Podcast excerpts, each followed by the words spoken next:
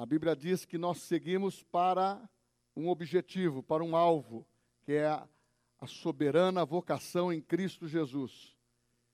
E nós devemos desenvolver a nossa salvação com temor e tremor. Isso significa que desde o dia que eu aceitei a Cristo como Salvador pessoal, hoje eu estou melhor. Hoje é um dia, uma posição melhor para mim. Mas se porventura você não considera isso assim, por alguma circunstância que você esteja vivendo, eu quero que você coloque o seu coração alinhado em Deus e saiba que tudo aquilo que você declara na presença de Deus, com Cristo, com o Espírito Santo, pedindo perdão, você é perdoado e você recomeça a sua história, você tem uma nova chance, você tem uma nova oportunidade.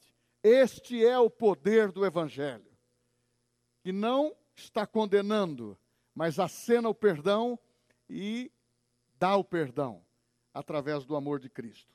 Mas vamos abrir a Bíblia em Provérbios capítulo 24, versículo 3. Provérbios capítulo 24, versículo 3. Estamos trabalhando com o tema sobre família, é de importância para todos. Diz a Bíblia: com sabedoria edifica-se a casa, e com inteligência ela se firma. Com sabedoria edifica-se a casa, e com a inteligência ela se firma. Os irmãos podem se assentar.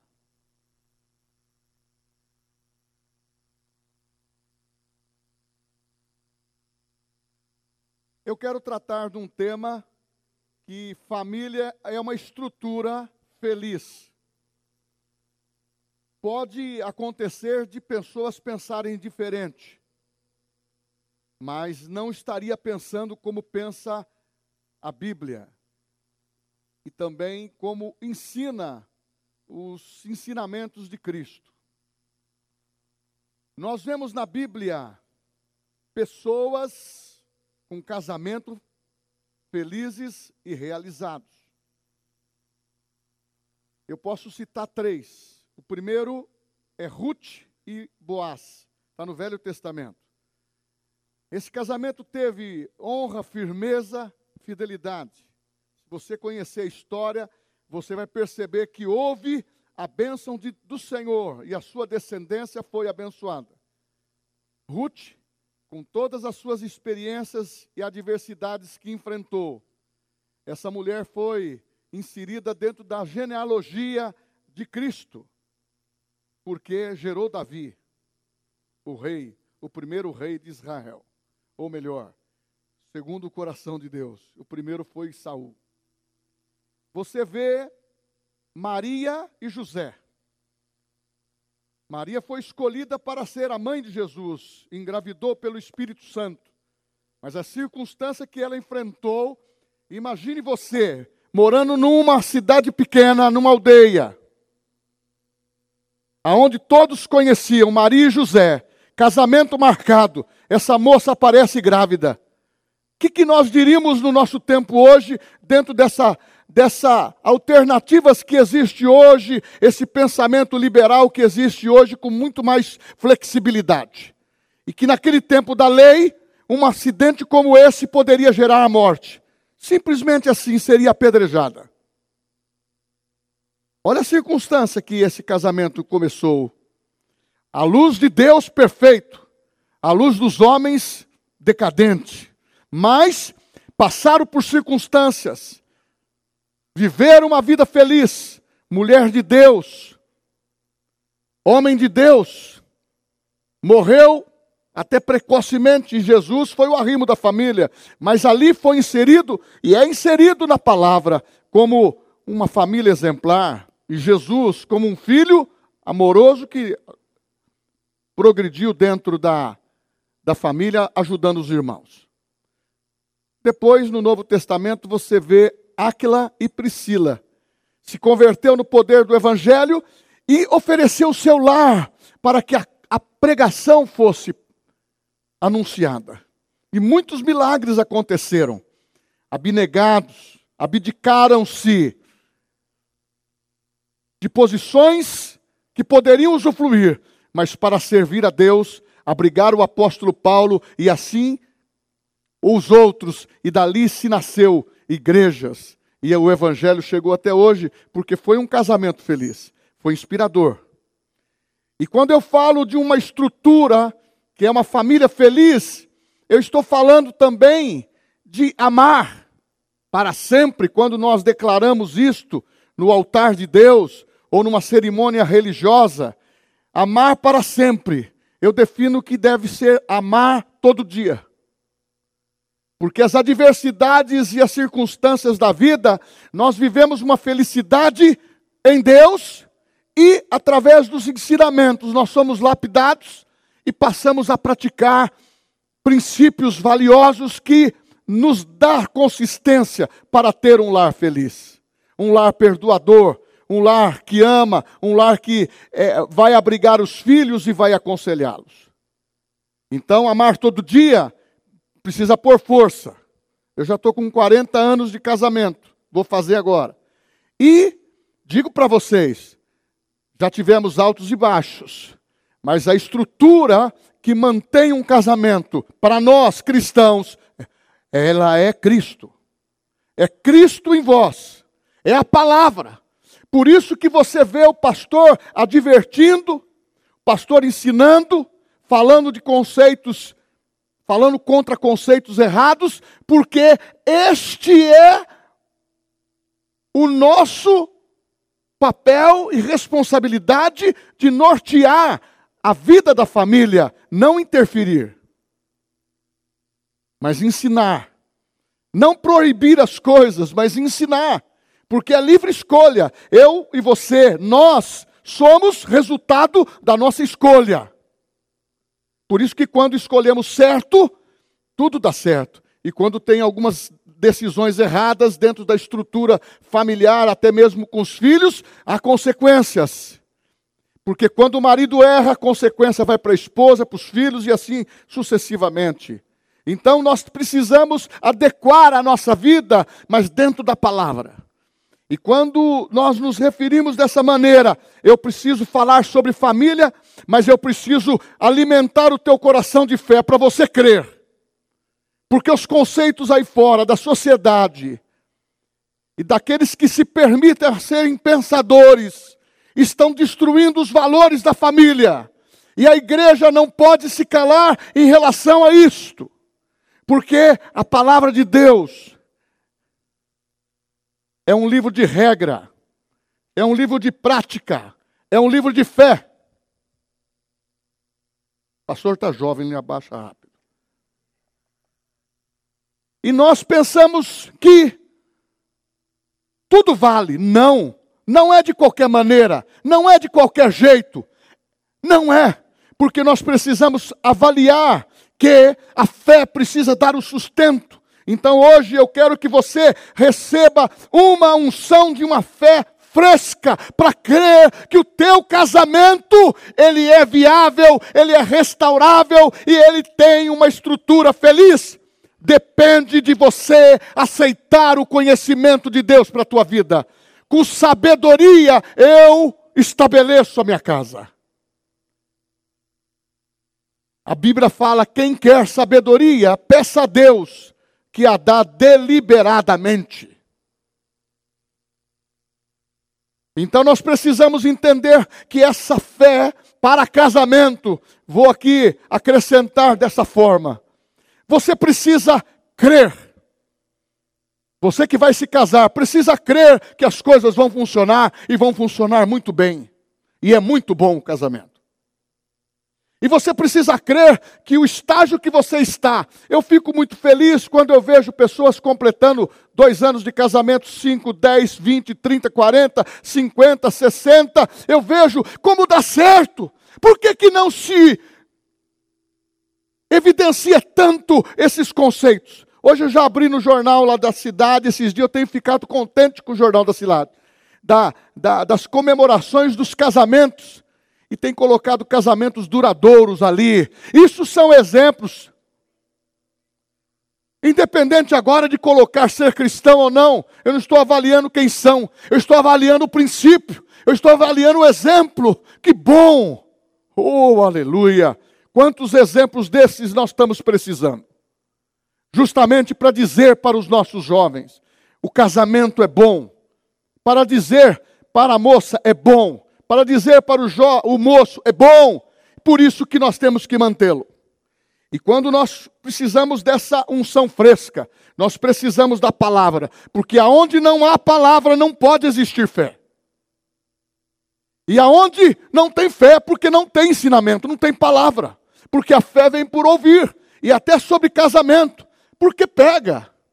Casamento não é essa essa sutileza que muitos apresentam com uma roupinha muito linda, hum, mas no bastidor é um quebra-pega e um quebra-pau grande. Não se entende. Mas isto, dentro da igreja, nós não vivemos de aparência. Nós vivemos, eu tenho visto aqui casais restaurados, porque são sinceros, olha, não estou vivendo bem, recebe a orientação pastoral dos nossos líderes, ouve a palavra e alinha e recomeça, se perdoam e as coisas funcionam. Este é o poder de Jesus na nossa vida. Então a fé precisa ter a palavra como ensino, e o resultado é a transferência daquilo que Deus quer fazer na tua vida. Então por isso que eu quero trazer conhecimento para vocês mesmo que seja de uma amplitude maior, ou com poucas palavras, porque falar em casamento, uma pessoa que tem um casamento de 60 anos, quanta experiência, e assim por diante. Os seus pais. Ah, mas meus pais não são modelo. Pegue os modelos que você tem necessidade de referencial, mas vai tirar da vida dos seus pais aquilo que eles fizeram certo. E se tiver alguma coisa errada, libera os seus pais e re, reconstrua a tua vida. Porque ficar vivendo hoje condenando aquilo que eu não aprendi com meus pais, é, é, não seria eu honesto com ele, nem comigo mesmo. Porque eles andaram dentro do saber deles. Hoje eu estou andando dentro do meu saber. Você está andando porque muito mais no saber. Sabe por quê? A cortina foi aberta e você tem muito mais princípios, ensinamentos do que os, aqueles que viveram há 50 anos atrás. E quando você começa a entender isso, que a sabedoria edifica a casa e o entendimento estabelece, você precisa ter razão, entendimento, para justamente saber o que você vai fazer. O que Deus quer fazer depende do teu conhecimento, daquilo que está no teu coração. Você quer se casar, depende daquilo que você colocar no seu coração. Se você colocar liberalidade no seu namoro, no seu noivado, é assim que vai acontecer no casamento. E se você também colocar uma liberalidade que é contra princípios da palavra, você também terá dificuldade de, de, de frear e de de reconstruir. A não ser que você pare. Eu quero mudar tudo, eu quero começar de novo. Deus te dá isso, essa oportunidade.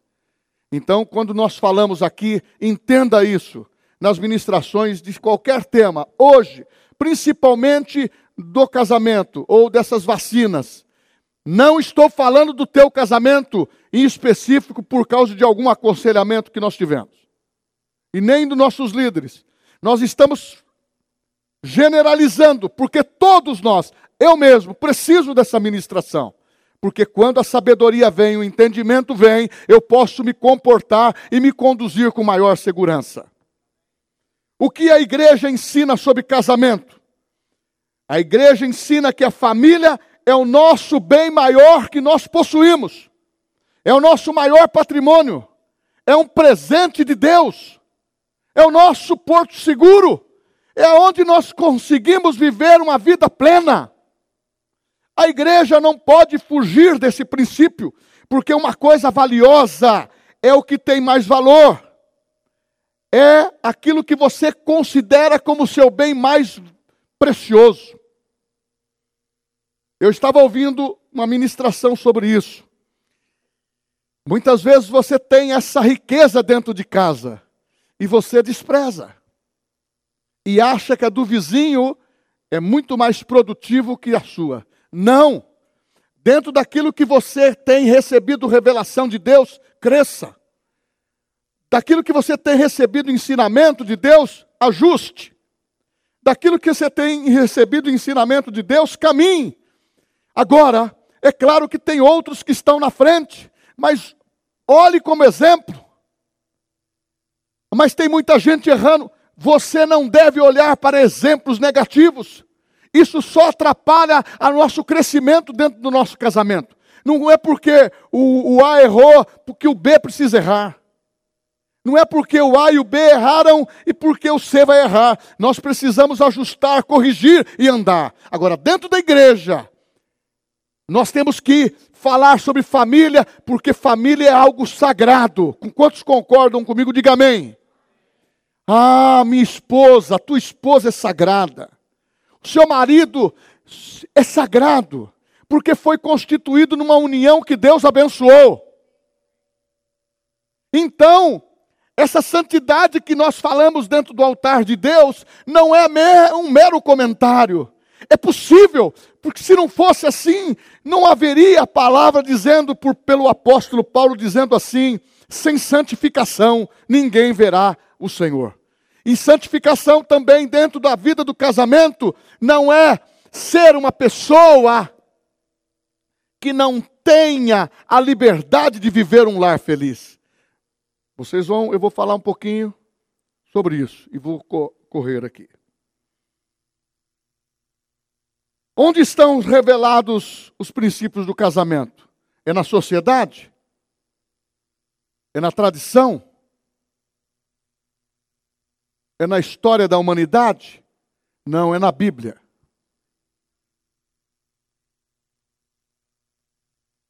Um livro inspirado por, pelo Espírito Santo, que inspirou homens, que permanece até hoje, para nos ensinar que o casamento, o matrimônio, não é uma tradição.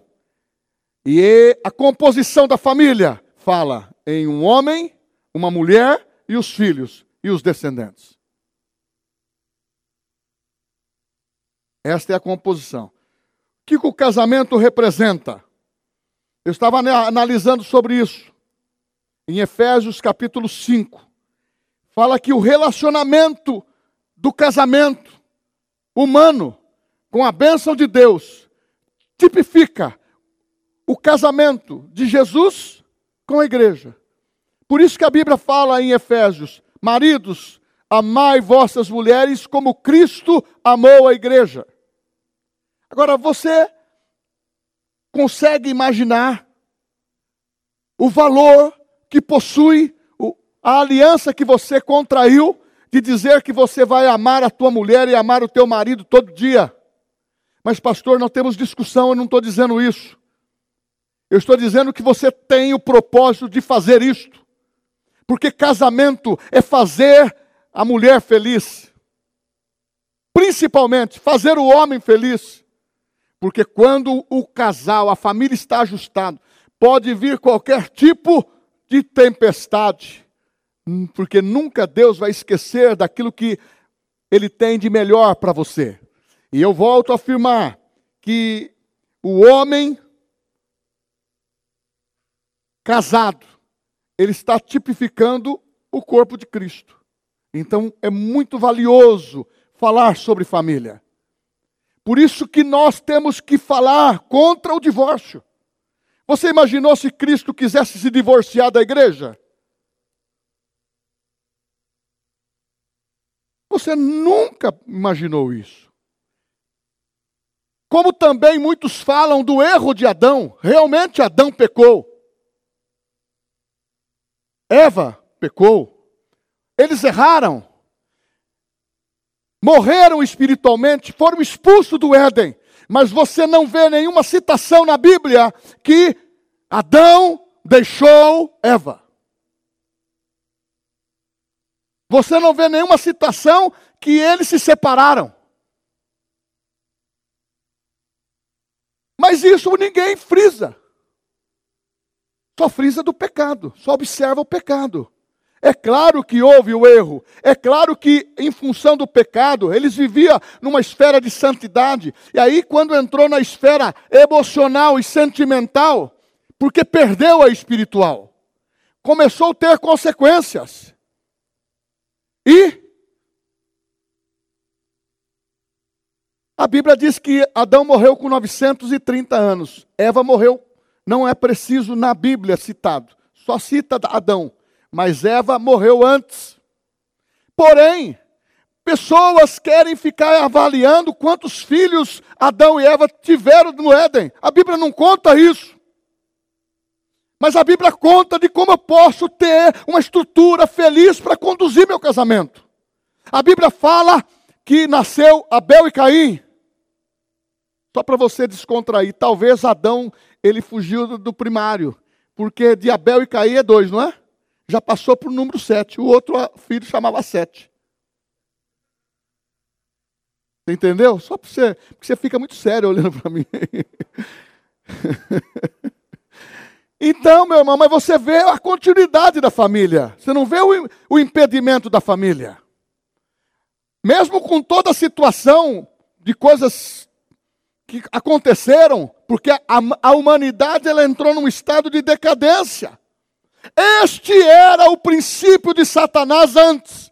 Destruiu na cabeça dele Adão e Eva. Mas Deus já deu a promessa: pela mulher virá o seu descendente que vai destruir você, que nos levou ao erro. Porém, você vê que quando Deus sentenciou primeira vez o mundo em relação a Noé, o que, que diz a Bíblia? Deus disse para Noé: entra tu e tua família dentro da arca. Não era só Noé.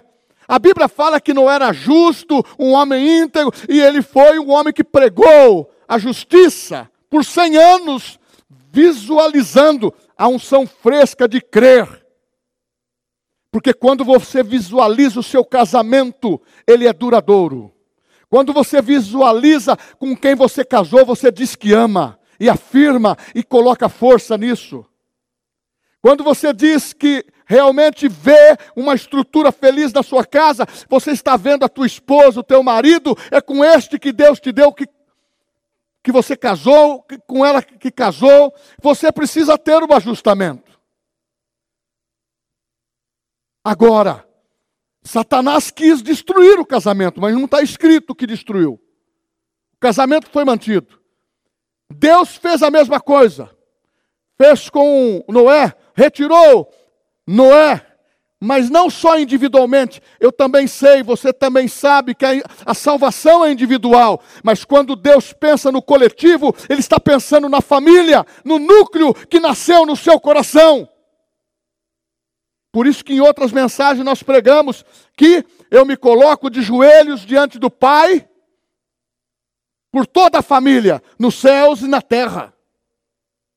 A promessa para Abraão foi: Vós sois famílias abençoadas. É de você que vai ter a bênção para todas as famílias da terra. Isso é sempre observado. Eu não vou entrar em caso de Ló, Sodoma e Gomorra. Deus tirou quem? A família. Mas a mulher olhou para trás. Este é o problema muitas vezes. Você está querendo que a tua família tenha sucesso. Cuidado com o, o tempo que você investe na sua vida tanto profissional como na sua vida pessoal, pensando que é casado, mas com hábitos de solteiro. Nós temos que ter o cuidado com a nossa família, cuidado com a nossa esposa, cuidado com o nosso marido, cuidado com os nossos filhos, para que as coisas funcionem bem. E tem o ajustamento. Eu não estou dizendo que você não pode jogar bola. Eu estou dizendo que você não pode ir no você mulher ir no cabeleireiro. Eu que não sou mulher fui. Eu não fui nem no barbeiro, porque eu, arrumei, eu tenho uma pessoa que passa, corta o meu cabelo e passa o creme e pinta. Se você, sabe, se você não sabe, eu pinto meu cabelo desde meus 50 anos.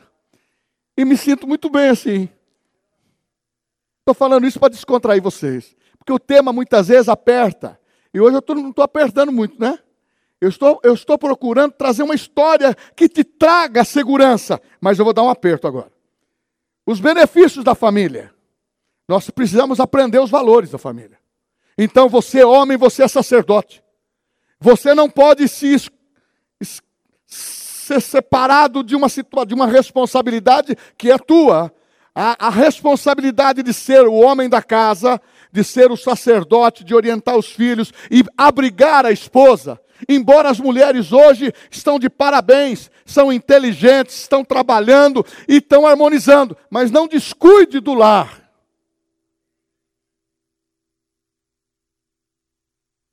Porque o lar muito bem ajustado, você recebe elogio do marido.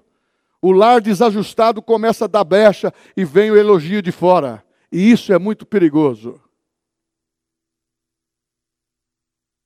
Então nós temos que entender que o benefício dos valores do lar nós aprendemos dentro do ajustamento com a família. É uma discussão que tem que ter com a mulher, com o marido e ajusta. Mas eu é um ser com pensamentos diferentes. E que nós podemos ceder, que nós podemos ajustar. Nós podemos, homens podem ceder, mulheres podem cederem. Isso não vai diminuir do homem ser o macho ou ser o sacerdote da casa. A mulher é fêmea e é muito inteligente é adjutora. Olha, é tão bom ter uma mulher que está fundamentando o lar com sabedoria, com entendimento. Ajuda demais. Ajuda demais. Ou melhor, ajuda 50%. Ou ajuda 100% muitas vezes. Então é questão de nós. Agora, a Bíblia fala de princípios que nós precisamos colocar. Mas vamos aqui para um, uns ajustezinhos. Nós temos ouvido muitas mentiras e posições negativas sobre o casamento. Quando as pessoas começam a falar aí fora sobre casamento, a gente fica até com o pé atrás. Ele fala de uma maneira que eu vou experimentar o casamento. Se não der certo, já estou marcando a minha separação. Eu não vi, olha, eu estou muitos anos fazendo documento, realizando negócio, que eu também sou empresário, junto com meu filho na área imobiliária, e a gente sempre via, olha lá, regime de casamento, comunhão universal de bens, ó, fazia pacto, uma escritura de pacto nupcial. Como você é casado, comunhão universal de bem. O camarada não tinha nada, mas é comunhão e a mulher também não. Comunhão universal de bem. Hoje já é normal, comunhão parcial de bens. Tudo que você adquire dentro do casamento é do casal. Mas agora está predominando um negócio que chama casamento com separação total de bens. Um negócio que a gente está casado com separação total de bens.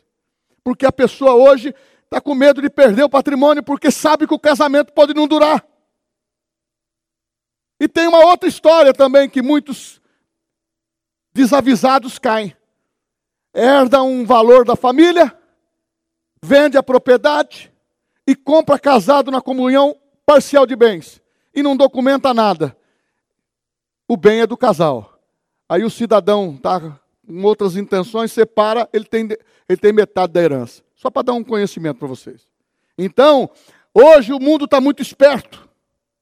E essas mentiras que não dá certo o casamento é coisas de Satanás, que ele quis implantar.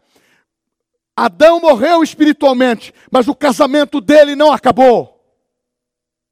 Porque no meio de problemas e dificuldades, o nosso casamento não pode acabar.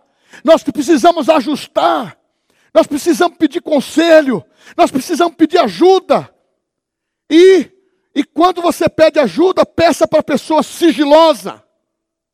Não conte do marido penteando o cabelo, nem cortando, nem passando uma cor. E nem do marido falando da mulher. Nós temos que preservar o nosso núcleo sagrado. Hoje estão banalizando.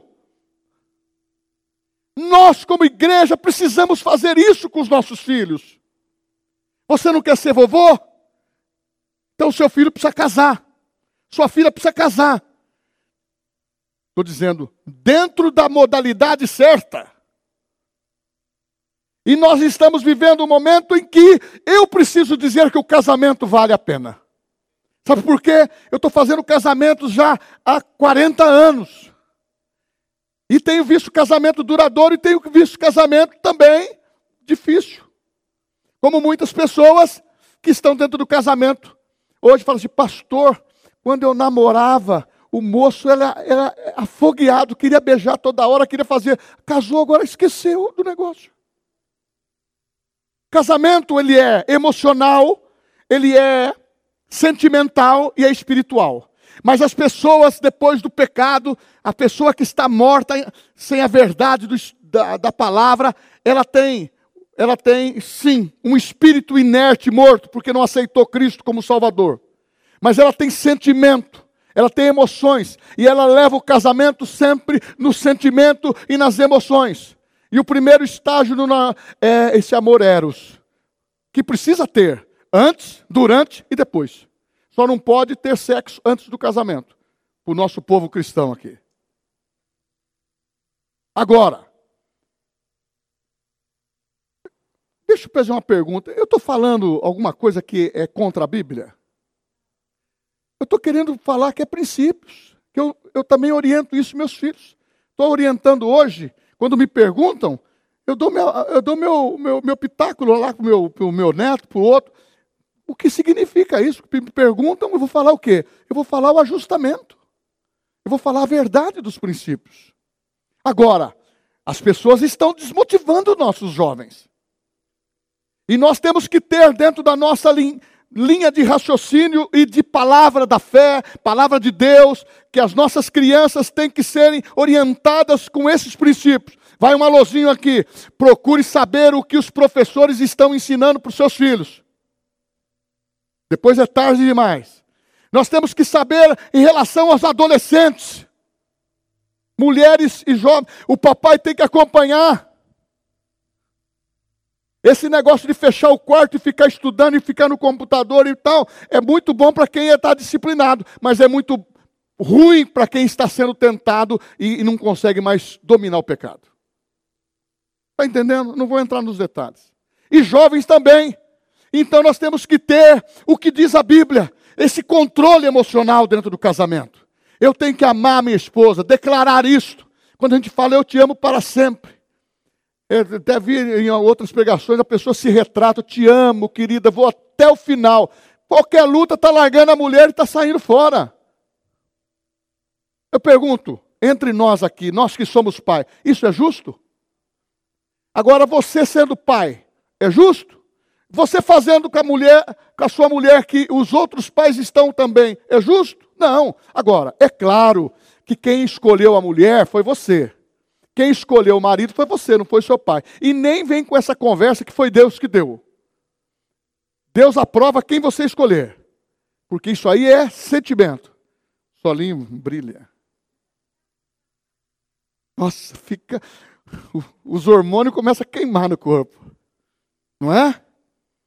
Agora, sentimento de preservar, isso é tudo bom. Agora eu quero falar à luz do, da parte espiritual. O que me interessa agora é salientar o que é espiritual. O que é espiritual, ele não cede nos valores do mundo. Ele vai na contramão daquilo que estão falando e vai manter o certo, mesmo que a sua carne fique arrepiada, ele vai procurar fazer o certo. Ah, mas o pastor permitiu. Eu não permito nada, eu quero saber o que a Bíblia diz. Porque é proibido proibir. Eu, eu já falei para vocês que eu não sou fiscal, né? E nem sou polícia federal para ficar vigiando a vida de ninguém. Cada um escolha o como quer viver. A minha função e a nossa função é dar a orientação. E a orientação, ela é valiosa, mas ela também precisa pôr força para praticar. Porque a, a sociedade, os princípios, os valores estão diferentes da Bíblia. E o diabo está ficando uma, cada vez mais esperto.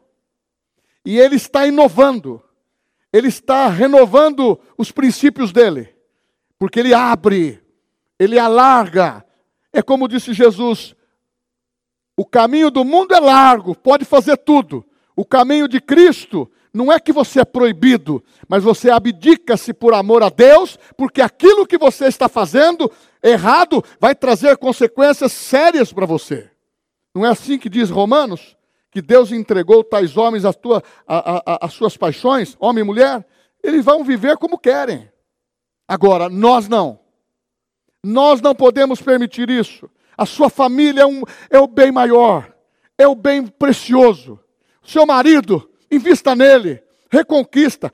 Mulher, valorize isso. Homem, valorize a sua mulher, invista nela, cuide dela.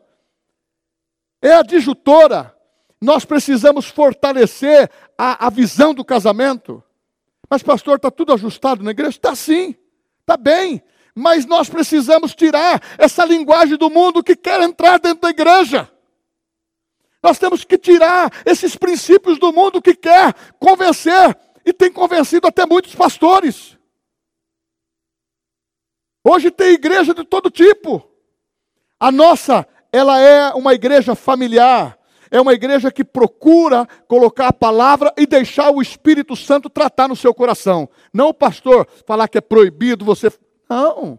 É você vai fazer segundo é a inclinação do teu coração.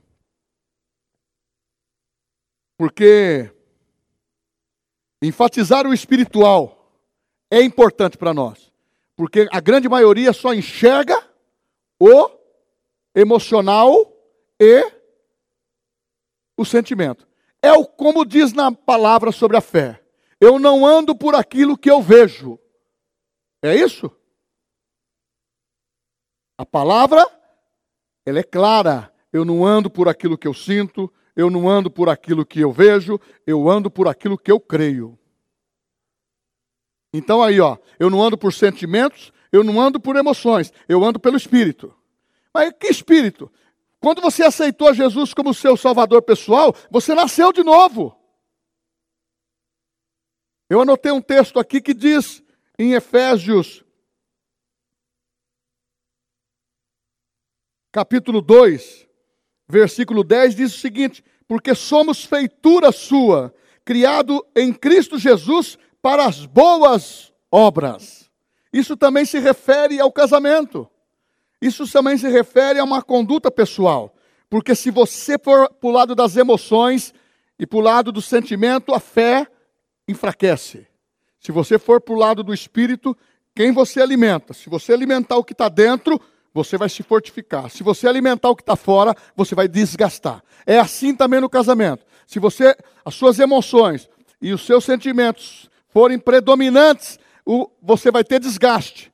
Você está tendo um grande risco do amor esfriar. Por isso que chega sempre essa declaração: não, eu, por que, que você separou? É porque eu não amo mais ela. Mas você não falou que ia amar até o fim? Não, mas não dá. Não dá. O cara, ela, ela, a gente fala sempre que o homem ronca, né? Ela ronca muito. então, tem um monte de coisa que pode se avaliar, não é? Se você ouvir as duas partes. Mas que tal deixar Jesus entrar para dar a harmonia? E começar a crer naquilo que vai trazer resultado. Sabe por quê, meu irmão? Há três aspectos básicos: esse emocional, esse sentimental tem atrapalhado a fé e tem atrapalhado o casamento. E, e é abrangente. Se você andar na, nos seus sentimentos, nas suas emoções, e tem a, sem a palavra de Deus no seu coração, as coisas têm tendência ao fracasso. Mas se você colocar Cristo nessa estrutura, não vai oscilar. Você vai ter, como espiritual, algo fervoroso no seu coração. Você já viu falar que você ama a sua mulher? Você ouviu falar que na Bíblia tem um capítulo 13 de Coríntios, que fala assim: que o amor tudo sofre, o amor tudo crê, o amor não arde em ciúmes, o amor não age inconvenientemente, o amor jamais acaba. Você sabe que não é pecado você orar, Senhor, eu abençoo o meu casamento, Senhor. Eu, eu quero declarar que aumente o meu amor pela minha esposa. quero amá-la mais, ver mais as qualidades dela, Senhor. Ora você, para que você cresça no seu sentimento. Não adianta você ficar, ah, Deus, Eu quero orar agora por ela, porque ela tem que ser transformada, Jesus. Transforma-se você primeiro, ou transforma você primeiro, mulher, para as coisas acontecer. Isso vai chegar num nível de equilíbrio, de moderação, para que nós tenhamos sucesso. Mas você pode pensar assim: ah, se fosse tão fácil, não... ninguém daria. Essa receita seria tão rápido de se fazer. Existe um adversário chamado Satanás, que ele não só prejudicou com morte espiritual a vida do homem criado por Deus, como também prejudicou a família. Agora, o alvo dele, o homem decaiu, Jesus veio, recuperou, trouxe salvação e trouxe uma nova criação que é por dentro, não é por fora. A nova criação é pela fé, que você nasce de novo até o momento de você receber um corpo incorruptível ou ser ressuscitado. Enquanto isso, o adversário que é sagaz, ele quer destruir hoje o que é mais precioso para a igreja, que é comparado como a noiva de Cristo, é o casamento. Por isso que os divórcios estão aumentando. Ele quer separar o homem e a mulher e criar as inversões de valores que vocês sabem. E muitas vezes isso está entrando dentro da igreja, na cabeça de uma criança, porque o professor ensina na escola, na cabeça de um adolescente, porque está revoltado. No meu tempo, quando falava em adolescente, era aborrecente. Ou, há pouco tempo atrás, não era criança, é criança, que dá tanto trabalho, porque o pai, não, não, não, o pai e a mãe fogem da, do, do, do, do, do embate, do cuidado. Tem que cuidar da criança, tem que cuidar do adolescente, tem que cuidar do jovem. O, é como tem aquela propaganda da Gelol, né? Não basta ser pai, tem que participar, tem que jogar futebol com ele, tem que dar um. ir pro pau com ele, brigar. É assim que eu fazia com eles. A menina não, já fazia diferente. Mas com eles até agora. Quando a gente está numa disputa, não, não alivia nenhum para o outro. O pai tem 63 anos, o homem tem 35 e os outros também. Não, eles, eu tenho que estar no mesmo nível dele. Por isso que eu, eu sempre estou bem, né? Ó. e por isso que eu casei com mulher nova. Glória a Deus. Entendeu?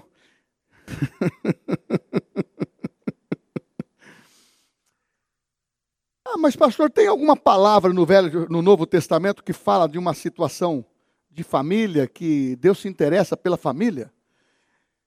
No capítulo de Atos, capítulo 11, começa a história no 10, que fala de Pedro, fala de Cornélio, que é um centurião, crente, ou melhor, cria em Deus, temente a Deus, e era generoso nas suas ofertas, e Deus fez a, a observação sobre isso. E tem Pedro. Deus dá uma visão para Pedro, que era judeu, e ele tinha que entrar na casa de um gentil. Deus deu uma visão de um lenço, ou melhor, um lençol descendo dos céus com animais quadrúpedes. E, e no sonho, Deus fala para ele: não considera imundos aquilo que Deus purificou. Isso queria dizer o seguinte: ó, você é judeu, mas a universalidade da fé mudou. A universalidade da salvação mudou. Porque o judeu não comia carne, não come até hoje o judeu nato lá, carne de porco e, e animais dessa natureza. E Deus falou com Pedro, sabe por quê? Porque ele tinha que receber uma, uma notícia, e recebeu. Cornélio mandou um recado porque sonhou. O anjo apareceu para ele e diz: Olha, vai na casa, nessa casa aqui, na casa de Simão, o curtidor, você vai encontrar Pedro lá. E tal. E foram, encontraram. E que, que, que, qual que é o motivo? Deus falou comigo, Deus falou com Pedro, que hoje você vai ser salvo e haverá salvação para toda a tua família. E era uma família de gentios. Você lembra aquela de Atos 16, que quando o centurião ia se matar, porque Paulo e Silas teve um, uma, um livramento sobrenatural de Deus da prisão? O que, que aconteceu? Não tire a tua vida. Todos estamos aqui. Crê no Senhor Jesus e será, será salvo tu e tua casa. Sabe o que aconteceu nesses dois episódios? Houve salvação da família. É isso que eu quero te dizer. Importa para Deus o individual, você pessoal, mas importa para Deus o coletivo. E eu afirmo o seguinte: não se conforme com o modelo desta vida oferecido pelo Deus desse século sobre o casamento, sobre a sua conduta. Se você se conformar com isso, o seu casamento vai ele vai entrar em declínio. E se você ficar se modulando por aquilo que é aparente, fiz uma anotação também aqui dizendo o seguinte: você precisa vencer o poder influenciador da mídia na tua cabeça. É muita informação. Estou errado, irmãos? É muita informação. Antigamente, só com a televisão, os abalos eram tremendos. Hoje, o que está passando de programa que vem denegrir a nossa fé, denegrir a nossa conduta, denegrir os valores da família, será que nós vamos nos calar? Quando nós afirmamos que a família é uma estrutura feliz, eu quero dizer o seguinte: a tua família, a minha família, tem a felicidade porque nós temos Cristo, é o nosso porto seguro. A nossa segurança é Deus. No meio desses acontecimentos todos, a humanidade está entrando num estado de podridão e não vai parar, meu irmão. Não se engane. O Brasil, graças a Deus, é privilegiado, mas esta situação que veio desses últimos 20 anos, mudando todas as ideologias e ensinos, comprometeu uma, uma grande parcela de anos que precisa para recuperar. E se isso tiver continuidade, nós perdemos o controle completamente eu já falei aqui que eu sou grato às lideranças católicas e evangélicas que barraram muitos projetos, mas tem muitos projetos aí que estão aí para ser votado e vai prejudicar a família. Então, e a igreja? Vai se calar? A igreja vai deixar isso para lá? Não, nós temos que levantar a nossa voz e dizer: Deus é por nós, o Senhor está conosco. Enquanto nós estivermos aqui, antes do arrebatamento da igreja, nós vamos salgar essa terra. Então eu te aconselho uma coisa que eu aconselho a mim mesmo: ame a tua mulher, ame o teu marido, ame os teus filhos, ame os teus netos, leve princípios, inculcarás nos teus filhos no caminho, à beira do caminho, Deuteronômio capítulo 7, as verdades de Deus. O judeu coloca lá no muro das lamentações, ele não tem a revelação que nós temos, coloca a faixa no, no braço, na testa, e fica ali tremendo todo o corpo, dizendo: Este, a minha vida, a minha família é tua. E nós temos o Espírito Santo que mora dentro. Nós temos o Espírito Santo que mora dentro. Sabe quem revelou salvação no Novo Testamento? Foi o Espírito Santo através de Jesus. O Espírito do Senhor está sobre mim e me ungiu para libertar. É libertar famílias, é libertar das amarras de Satanás Satanás. Assista a história e veja o bacanal que vivia sobre família. Veja a falta de, de fala da mulher. Veja a falta de privilégio de, dos homens que não tinham uma, uma vida financeira sustentável. Viviam de como se fossem escravos. Como eram os escravos no, no, a gente estudando na história. Irmãos, abra os seus olhos. Abra os seus olhos e veja que o campo está branquinho. As pessoas estão dizendo: fala de Jesus para mim. Fala, fala uma coisa boa para minha família. Fala coisas boas para o meu filho. Socorre-me, meu filho está nas drogas. Ah, irmãos, eu conheço essa história de muitos anos. Meu filho está nas drogas, meu filho está na prostituição, minha família está acabando, eu estou perdendo meu filho, perdi. Per... As pessoas se desesperam. Teve um homem que reclamou que estava trazendo a filha dele todos os dias nos cultos de adolescente. Aí passou uns anos, ou meses, quase um ano, ele me procurou e falou: Pastor, agora eu estou desesperado. Falei assim: pode ser muito tarde. Eu estou buscando a minha filha cinco horas nas baladas. Não sei nem com quem ela sai. O que, que é preferível? Trazer seus filhos, sua família para um porto seguro e ouvir coisas que valoriza você, valoriza a tua família, motiva teu coração, enche a tua vida de fé, ou deixar viver coisas perniciosas, tristezas, amarguras. É difícil perder um filho para a morte precocemente, mas é difícil também perder um filho para as drogas, para ser adotado por um traficante e outras coisas mais agora, que é questão de comportamento, de, de saber de quem você é. Filho de crente não sabendo quem é, isso é sinal que o pai está anulado, a mãe não está falando. Nós estamos chegando no momento que nós temos que falar na igreja, mas falar com amor. Falar com os filhos, falar com amor. Procura começar a, a pegar a identidade. Como que você vai lidar com ele? Eu não sei como que é seu filho. Lida com ele. Eu sei, eu lidei com os meus e não consegui abranger tudo. Tem hora que eu olho agora, eu falo, puxa vida, eu podia ser um pai melhor. Eu poderia ser melhor. Eu poderia ser um marido melhor. Quando eu ouço mensagem de família, isso pega meu coração também. Eu não sou perfeito, mas eu quero melhorar. Eu quero ajustar onde o Espírito Santo fala. Mas, mas muitas vezes, pela, pela experiência da vida, você tem que lutar com coisas que estão na tua cabeça. Por isso que eu termino aqui dizendo: renova a tua mente. Tira aquilo que está tirando Deus do centro da tua vida. Tira aquilo que está tirando Deus de conservar a tua família vencedora. Tira do centro aquilo que está deixando você desatento. Onde está a tua filha? Onde está seu filho? Não sei, pastor.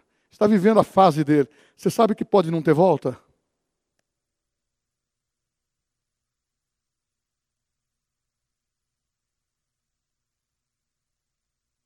O que eu quero falar para você, isto é amar para sempre.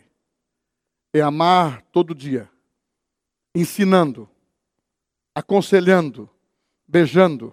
Uma das coisas que eu sempre faço com meus filhos, são um tem quase 40, outro 35, a minha filha. Eu abraço, eu beijo. Sabe por quê? São homens, mas são meus filhos. São homens, são mulheres, mas são seus filhos, suas filhas. Precisa de carinho. Você sabe que um abraço na mulher, no marido, nos filhos, o emocional, você, puxa vida, estava tanto esperando esse abraço. Eu termino dizendo: tem abraçado pessoas aqui que deram testemunho, dizendo assim: Pastor, que bênção o senhor ter me abraçado, me beijado. É a primeira vez que eu entrei aqui, ou a terceira, quando podia.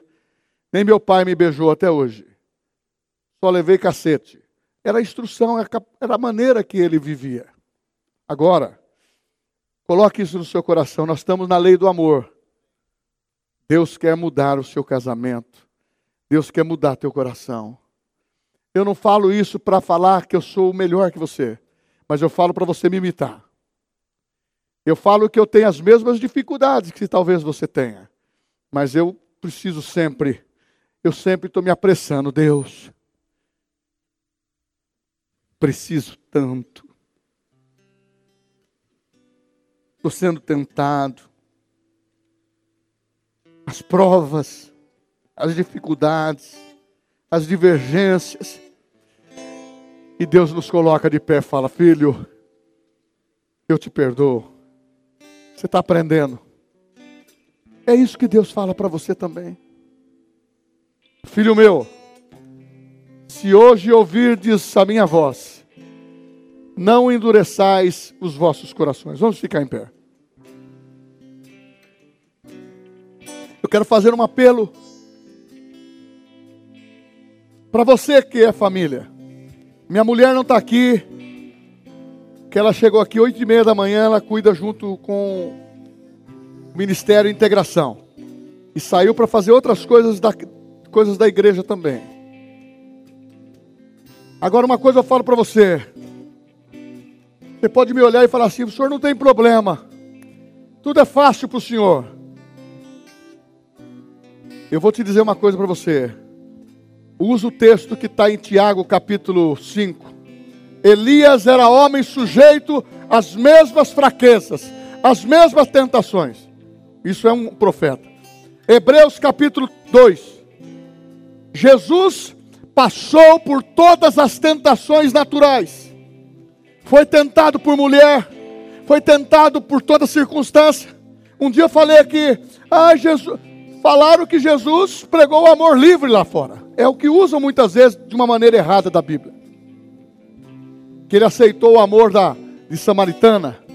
É como outros falam que Jonas e Davi, eles eram homossexuais. A Bíblia não fala isso. A Bíblia não fala isso. A Bíblia fala o que eu preguei, o que está na Bíblia. Leia, meu irmão. Sabe por que os irmãos de Bereia eram considerados nobres? Porque eles conferiam a palavra. Agora eu pergunto para você: é a tua escolha? A tua. Mas eu quero dizer o que Jesus falou para você. Não fosse vós que escolhestes a mim, eu vos escolhi a vós, para que vades e deis fruto. Agora é eu vou acrescentar aqui: tudo que você viver nessa terra, tudo que você decidir no teu casamento, na tua vida, tem perdão para os erros e tem elogio para os acertos. Mas tudo que nós fazemos aqui ecoa para a eternidade. Ecoa para a eternidade. Lá eu não vou ser marido, nem você vai ser esposa. Nós somos irmãos nos céus. Mas há uma glória que está esperando você. Não é viver 70 anos, 80 anos. É viver uma vida eterna com Cristo. E por isso que Jesus disse: Maridos, amai as vossas esposas. Mulher, mulheres, amai vossos maridos, como Cristo amou a igreja. Põe a mão no seu coração. Se fosse, se fosse um outro dia, a gente trazia você no altar. Eu quero que você feche seus olhos. Não entenda que a pregação é de condenação, é de observância, é de ensinamento dos princípios. Que ama você. O casamento é a segurança. E você que é solteiro, põe a mão no coração também. Fala para o Espírito Santo: Eu quero um homem de Deus, uma mulher. Quero um homem de Deus, o homem. Quero uma mulher de Deus. Eu quero ter uma família digna. Se eu errei, eu peço perdão. Eu quero reconstruir. Ah, eu quero falar, Pai. Eu quero acertar. Me ajuda. Me ajuda, papai. Há uma unção do Espírito Santo aqui. Há uma unção que cura o seu interior. Há uma unção de perdão. Diante de Deus, todos nós somos iguais. O pastor está no mesmo nível que você. Eu careço do mesmo amor. Mas o Espírito Santo me usa, porque esse é meu ministério. E usa outros porque estão dentro do ministério da vocação. Espírito Santo. Tem muitos, muitas mulheres chorando, muitos homens chorando, que estão pedindo agora restauração.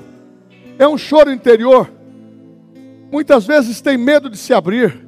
São pessoas recém-casados, com poucos anos de casamento, precisa de cura Outros já com alguma maturidade no casamento, mas precisa de ajuda, Pai. E o Senhor é o ajudador. O Senhor é o reparador das dificuldades, das, das coisas que não têm dado certo, Pai. Oh Senhor, eu coloco a mão no meu coração, como eles estão fazendo, porque do coração são fontes da vida. E eu peço perdão também, Senhor, Todos nós, nós queremos viver melhor dentro de, da família, queremos viver melhor dentro do casamento, deve, queremos viver melhor como filhos, queremos viver melhor como filhas. Pai, é nesta manhã que a cura, orecandarabacheri andarás, oreste caramacheri andrei. Espírito Santo, estás tocando, quebrantando o coração, tirando, Senhor, o coração de pedra e tendo um coração sensível. Nós não estamos querendo saber quem está certo ou quem está errado, mas o Senhor é o que é o certo. A tua palavra é a verdade. Mas nós, como filhos, nós queremos acertar. Nós queremos o perdão. Nós queremos ajustar.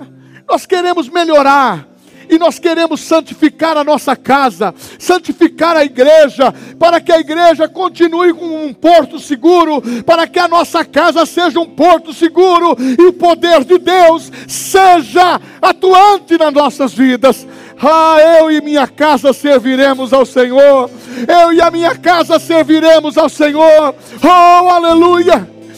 E eu te abençoo para que você seja curado, para que o teu coração esteja aprovado diante do Senhor, porque o Senhor é contigo, o Senhor é contigo.